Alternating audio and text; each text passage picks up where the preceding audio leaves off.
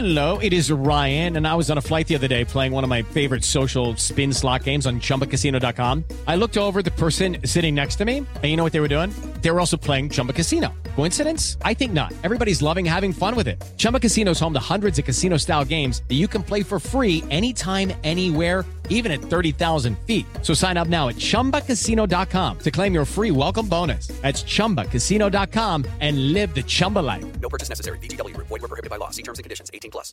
Si tan solo pudiera. ¡Tierra! ¡Fuego!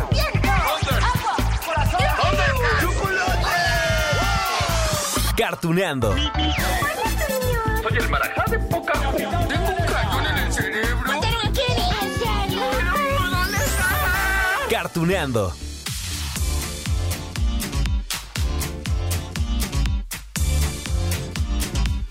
Hola amigos de Cartuneando. Ay, hoy les traigo noticias de la convención de cómics, ciencia ficción y fantasía Comic Con Internacional. Ah, sí, que cada año se realiza en San Diego, California, aunque, ah, claro, esta vez fue diferente porque debido a la pandemia de coronavirus, pues el evento no fue presencial. Ah, ah, pero eso no detuvo la magia, porque las más de 300 charlas sobre todo tipo de películas, series animadas, pues fueron compartidas al público de todo el mundo y aparte de forma gratuita. Bueno, hubo conferencias, por ejemplo, que si de la temporada 32 de Los Simpson, que si de la película de Phineas y Ferb, que si de la nueva temporada de Ricky Morty y otras series animadas que claro, eso es lo que nos incumbe, ¿no? En este podcast. Pero ¿saben qué? Que les quiero compartir la charla que más disfruté porque, híjole, está directamente ligada a lo que hemos hecho aquí en Cartuneando desde que iniciamos y ahora que vamos a llegar ya pues a 70 episodios.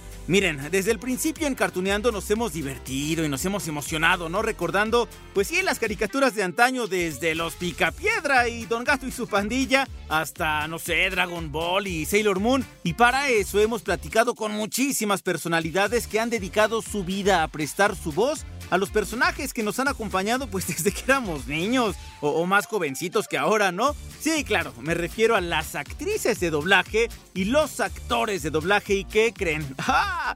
Que la mesa que les platico, la que me encantó de la Comic Con Internacional, fue precisamente sobre el doblaje en América Latina y uff, unos ponentes de ensueño. Bueno, lo que platicaron fue tan valioso que bueno, nos va a quedar claro que las caricaturas y las series de televisión nos llegan directito al corazón. Ahí les va a ver, en la charla estuvieron Mario Castañeda, ya saben, ¿no? La voz de Goku en Dragon Ball Z, Dragon Ball Super, Canon de Géminis, de los Caballeros del Zodiaco. Y bueno, a Mario lo acompañó su hija Carla Castañeda, que desde muy niña, por supuesto, pues también es actriz de doblaje, ¿no?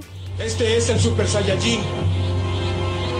Y este es el que supera al Super Saiyajin ordinario. Admito que es muy poderoso. Podríamos decir que es la transformación del Super Saiyajin fase 2. Esas transformaciones son absurdas.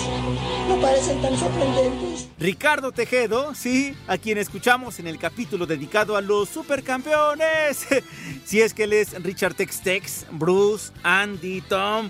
Sí, todos esos personajes del mismo anime, él los interpretó. Ah, y también es Doraemon, también es Gollum del Señor de los Anillos. Capitán, si usted lo permite, yo detendré ese tiro.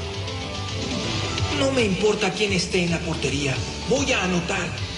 Contamos contigo, Richard. ¡Ah! Este es un penal muy importante. Voy a meter este gol aunque me rompa la pierna. No me importa lo que me pase. Cristina Hernández, que segurito estoy que la reconocen a la perfección. Es que es Sakura Card Captor, sí, bueno, Sakura pues es Sailor Chibi Moon, es también Bombón de las chicas superpoderosas, Alegría de Intensamente, Kari en Digimon y bueno, infinidad de personajes, ¿eh? Aun cuando soy su hija, solo soy una llorona. Yo no me parezco a mi mamá en lo absoluto. No importa cuánto tiempo pase, nunca seré una dama. Mi mamá es encantadora y por eso es que la admiro.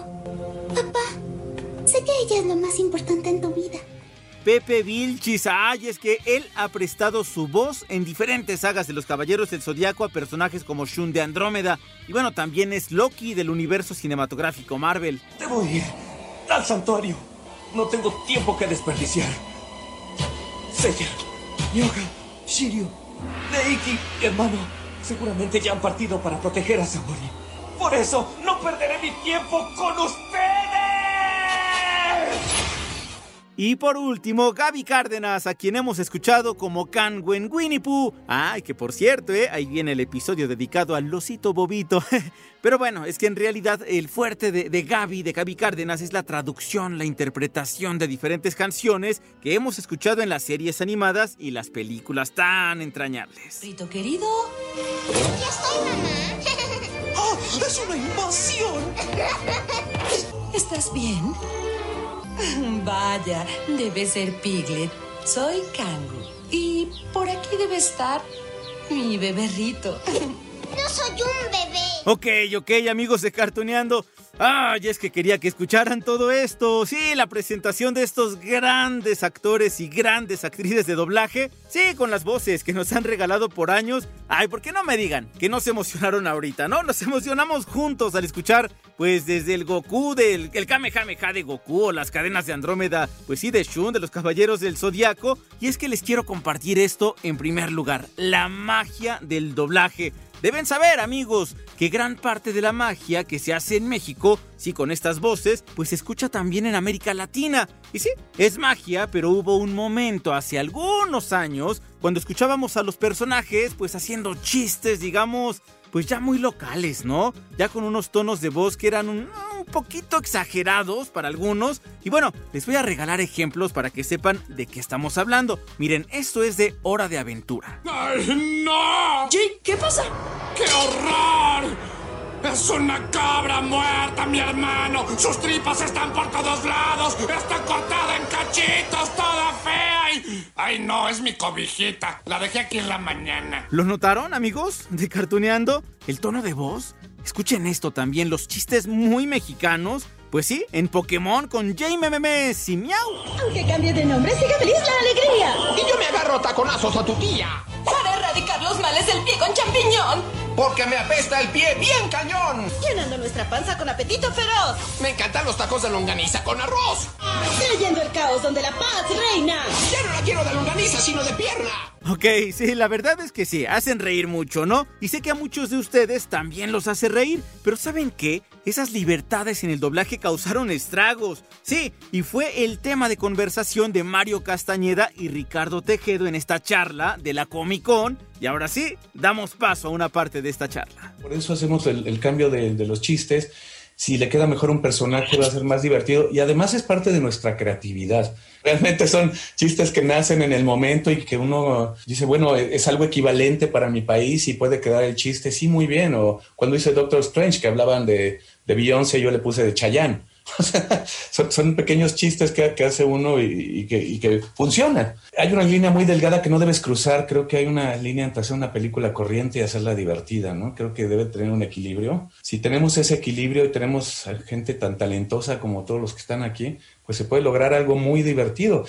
Muchos chistes tal vez tú lo puedas escribir, pero en la, en la, sala nacen. También es arriesgarse. Y a la gente le ha gustado mucho. Entonces, pues ahí están. ¿Tú qué opinas, Mario? Pues nos hemos arriesgado mucho, ¿no, amigo? Claro que sí, yo creo que obviamente la, creatividad, como, como lo mencionan, es algo muy importante en doblaje. Hay un límite, obviamente. El doblaje en México, en algún punto, digamos que nos pasamos de la raya. Es muy comentado en la época de oro del doblaje de México. Eh, Don Gato y su pandilla, Los Picapiedra, en donde había un exceso incluso de, creatividad. Hubo personajes que se cambiaron completamente. Por ejemplo, Cucho de de Don Gato y su pandilla es, es yucateco. Y sí. obviamente el original no era yucateco, no sé cómo hablaba.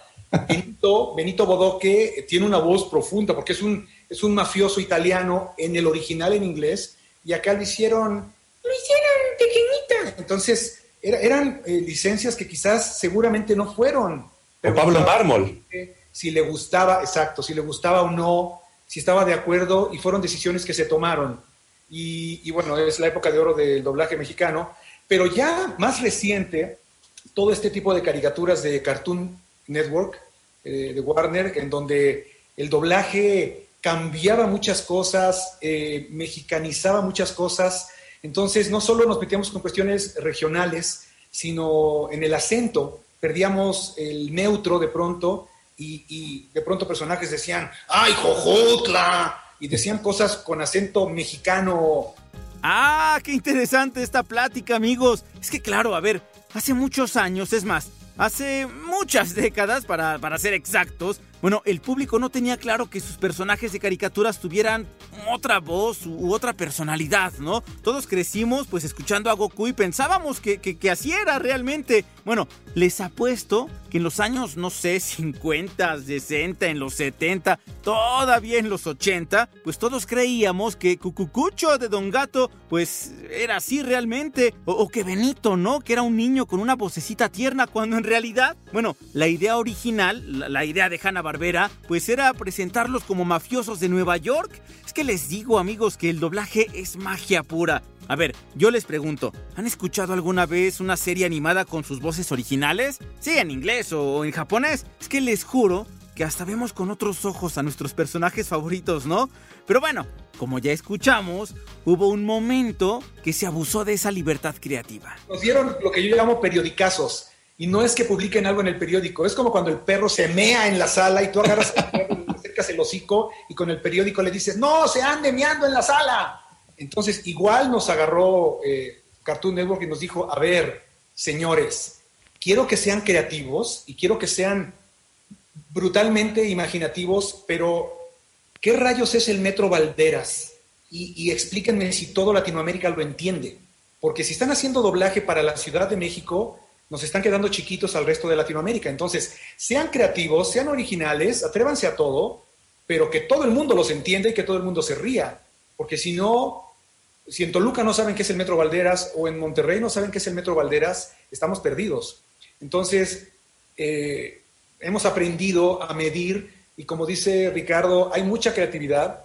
La verdad es que nos robamos el doblaje hace casi 70 años por la cercanía con Estados Unidos y teníamos talento mexicano de la radio, de XCW, XQ, que vinieron al doblaje y nos dieron este sonido que tenemos, esta dicción perfecta, esta modulación perfecta, que, que creamos, fíjate, estaba escuchando a Carla, mi hija, hablar de la naturalidad y por qué es que esto que es perfecto, pero que desde el punto de vista de una definición es antinatural, porque la gente en la calle no, habla así. Pero nosotros como todos los de doblaje, hablamos así, creamos un mundo perfecto en donde esto es como se habla.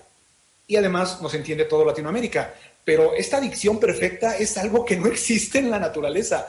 El doblaje lo tiene por necesidad, pero la gente en la calle dice, ¿y tu mamá? Ahí viene. ¿Cómo ahí viene? Ahí viene. La palabra es A, H y acentuada, ¿no? Entonces, la gente en la calle puede hablar como quiera, nosotros no. Nosotros hemos creado un idioma y un sonido que, al ser igual en todos los que trabajamos en doblaje, crea una naturalidad eh, que a fin de cuentas es si la gente te cree o no te cree lo que estás diciendo. Eso es lo que define la naturalidad al final. Porque si la gente no nos cree y no le gusta, de nada sirve que habláramos como habláramos. Ah, magia con el doblaje. Y miren, miren, hubo otro punto que me encantó de esta, de esta ponencia. Y es que las voces deben ser las correctas para cada personaje. Y cuando se hace un trabajo estupendo, con la traducción adecuada, la dirección bien llevada, las voces bien colocadas, diría, ¿no? Pues hay diálogos que se nos quedan, no me dejarán mentir, grabadas por muchos años, ¿no? Esta parte de la charla corresponde a Gaby Cárdenas y Cristina Hernández. Es la voz de la eterna juventud en las caricaturas Hace una voz de niña que, bueno, de verdad, se lo creen de pe. El doblaje tiene un método, es decir, es una técnica y esa es una de las grandes virtudes del doblaje mexicano. Se creó un método, se crearon una serie de reglas, de lineamientos que se van siguiendo, hablando técnicamente, ¿no? Hablando que si de las labiales, que si tal, que si tal, ponerle atención al movimiento de la boca, etcétera. Pero, y más allá de la técnica, creo que tiene mucho que ver con tres razones por las que el doblaje sigue siendo, el doblaje mexicano sigue siendo eh, tan importante. Primero, porque eh, por los actores, es decir, la cantidad de actores que son eso, actores y que se dedican al doblaje y que lo que están haciendo es honrar una obra original como lo hacemos nosotros, pero además dándole un sabor y dándole una serie de elementos culturales o elementos lexicográficos que le permiten a la gente hacer lo suyo, que es lo que decía Ricardo, es muy importante. Yo personalmente les puedo contar una anécdota. La primera vez que yo hice un largometraje de Melissa McCarthy, yo era de las personas que no solía ir al cine a ver una película doblada, no una película de live action, evidentemente una película de animación siempre. Y estando en la sala con público, fue cuando me di cuenta de que por primera vez la gente se estaba riendo a tiempo. Porque la gente no estaba leyendo la película, estaba viéndola y estaba oyendo el chiste en el momento adecuado, no en el momento en el que el subtítulo lo estaba poniendo. Entonces, la cantidad de risa y la forma en la que las personas se reían era más allá de los chistes que se habían inventado para la película. Yo creo que también es la cantidad de actores, actores que hay aquí que se comprometen, que se comprometen a no quedarse ahí, cómodos, que todo el tiempo estamos aprendiendo y mejorando y comprendiendo que el sonido ha cambiado, porque el sonido cambió y la forma de actuación cambió también. Entonces, no nos quedamos con un estilo obsoleto, sino que seguimos moviéndonos y moviéndonos a, las tendencias, porque hay una nueva tendencia de sonido y nosotros hemos ido cambiando junto con el sonido y hemos ido con la corriente. Entonces, creo que eso es todo lo que nos va colocando en que suena natural, neutral, no es que no tengamos algo, o sea, no es que realmente tengamos un sonido neutral, es que tenemos un sonido que ya entró en la membrana de toda Latinoamérica. Ese es el tema. Estamos en las membranas ya, ¿no? Estamos en, en la memoria colectiva. Entonces, dicen, claro, eso es lo que, porque lo han escuchado toda su vida. Ahora bien, amigos de Cartuneando, no sé si ustedes lo sabían o, no, o, lo habían notado, no sé, pero bueno, no en todas las caricaturas que hemos visto y que seguimos disfrutando en la televisión aquí en México, ya en plataformas streaming, son dobladas al español en nuestro país.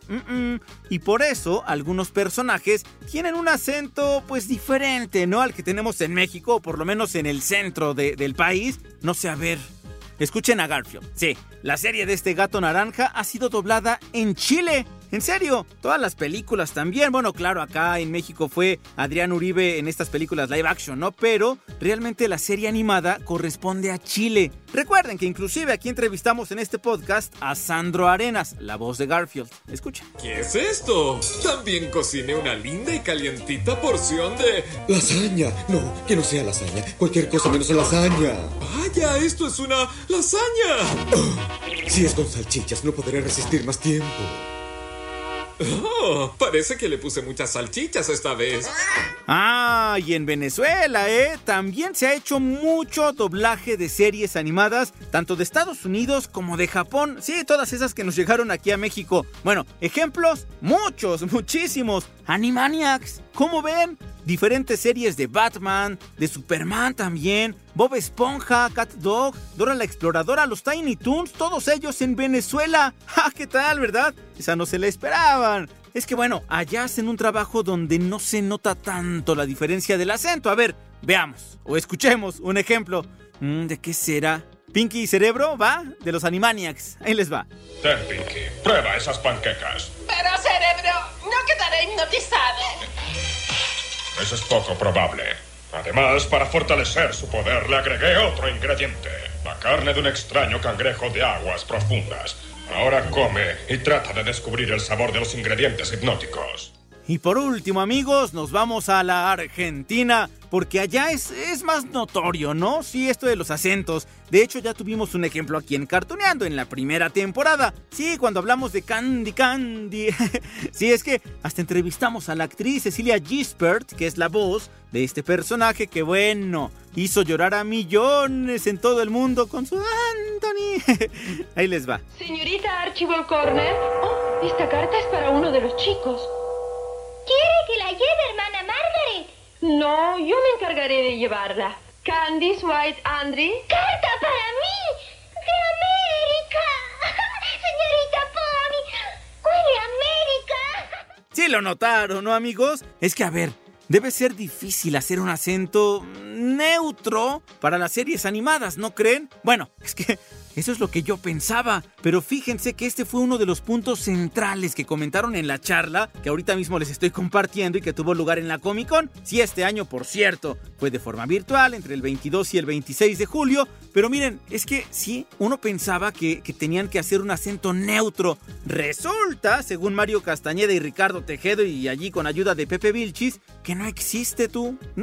Escuchen esto. Tengo entendido, corríjanme si me equivoco, que vaya este, el señor Narciso Busquets fue quien escribió ya después todas las palabras con las que nos hemos ido adaptando y las generaciones futuras ahora ya hablan ese español en el que lo han ido también adoptando ahora de la televisión, pero es un español muy correcto, muy universal, eh, en el que por supuesto aquí decimos elote, en otro lado se dice choclo y bueno, se ha ido modificando para que quede universal y lo podamos entender, emparedado, bla, bla, bla, mantecados, todo eso. Se ha ido manejando esa situación a lo largo de los años y por generaciones lo hemos ido nosotros también absorbiendo y somos los encargados de pasar una estafeta a futuras generaciones de un buen doblaje, de algo bien hecho. Yo quiero hacer un paréntesis. Creo que tenemos una gran responsabilidad porque yo he estado en muchos países y los niños hablan como nosotros. A mí me tocó en Argentina ver a niños jugando. Ah, sí, niños argentinos que a la hora que juegan empiezan a hablar como nosotros. Entonces también de nosotros depende crear una naturalidad y no hacer un doblaje acartonado y falso con palabras horrendas, como sabemos que hay palabras en ciertos doblajes muy feos que hay que evitar para buscar justo esa naturalidad, quitar esas palabras de, de oh mi Dios y que estupideces de esas que suenan horrible y que echan a perder nuestro trabajo y hacen que suene terrible. Por eso hay críticas terribles hacia, ese tipo de trabajos. Pero con esa responsabilidad también tenemos algo muy bonito que podemos compartir y hacer. Es, esta onda universal del lenguaje en toda América es muy lindo, ¿no? Sabes, a mí alguna vez en alguna entrevista, no me acuerdo en dónde andaba, en qué país, pero me estaban haciendo una entrevista y una de las preguntas fue, Mario, ¿cómo manejas eh, el español neutro? ¿Cómo, cómo, lo, ¿Cómo lo cuidas? Y yo le dije, ah, ¿cuál español neutro? Pues ahora que te estamos entrevistando, que estás hablándonos con español neutro, ¿cómo lo, cómo lo manejas?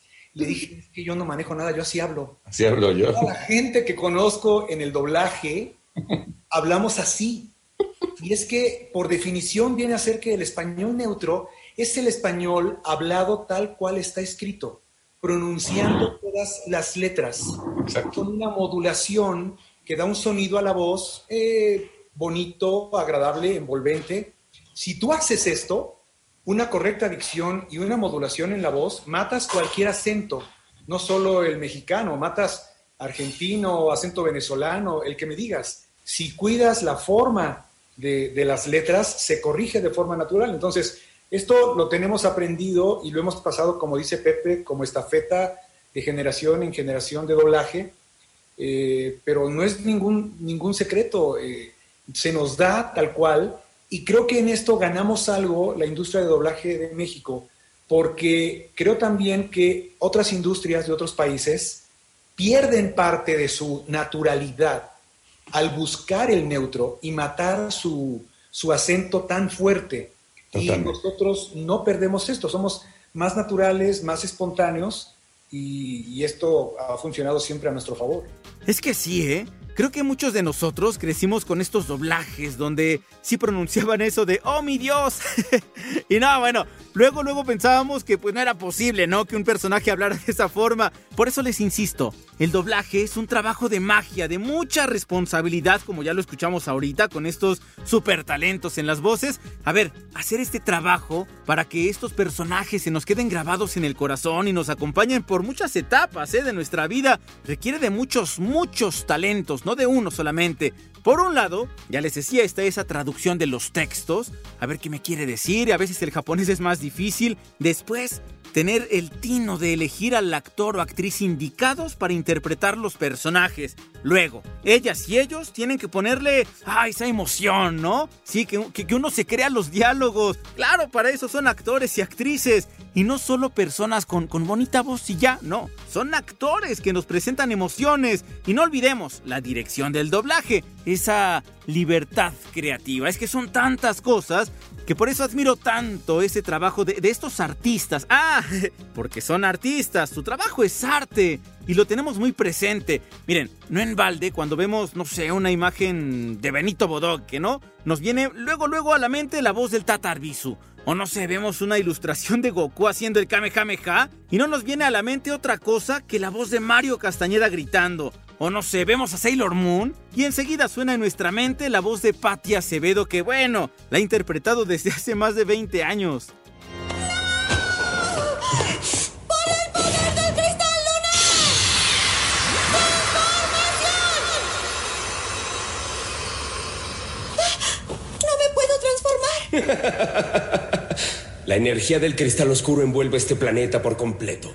Ay, de verdad, de verdad. Espero que les esté asombrando tanto como a mí este capítulo de Cartoneando, la charla con estos actores y con esas actrices de doblaje. Ya, ya casi para terminar, amigos. En la plática no podía faltar el tema de los cambios que ha sufrido el doblaje.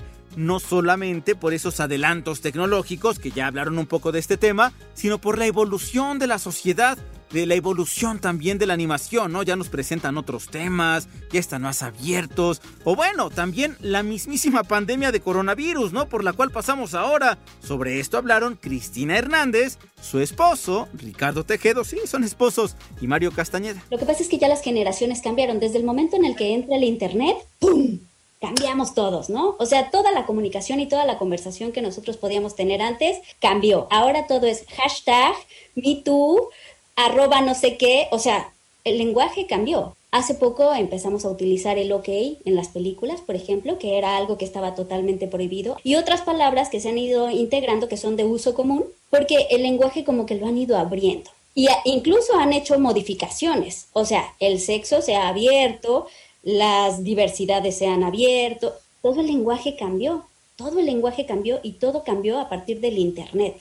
Entonces, nosotros hemos tenido que empezar a alcanzar ese nuevo lenguaje, porque al final del día lo que nosotros hacemos es eso, comunicar ideas. Y para que realmente lleguen, tienen que llegar en el lenguaje en el que ahora los chavos comprenden las cosas de una forma totalmente bien masticadas. Por eso te piden palabras sencillas, que se comprendan fácil, que se... porque todo lo procesan de una manera muy rápida y muy procesada.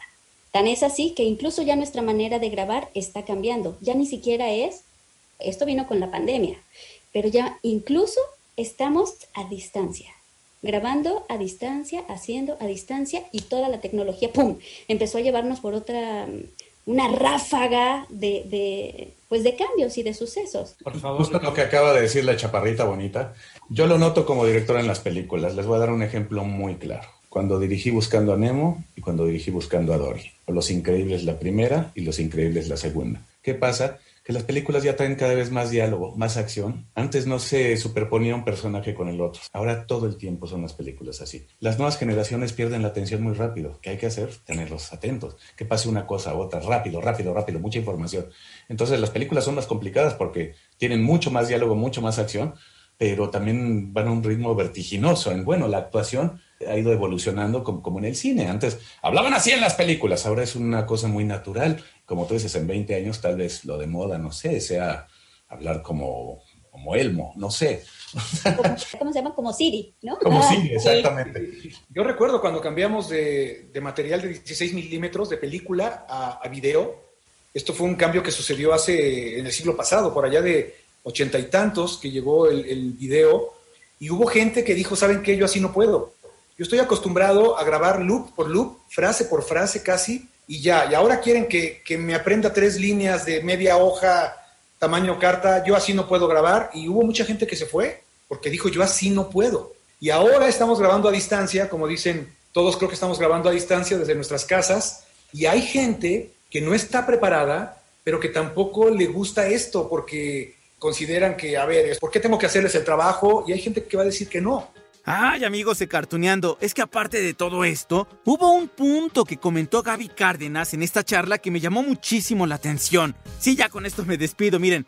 Ella decía que muchos crecimos pensando que las voces originales de infinidad de personajes, no solamente de las series animadas, ¿no? Tenían como voz original la que escuchamos aquí en México, ¿no?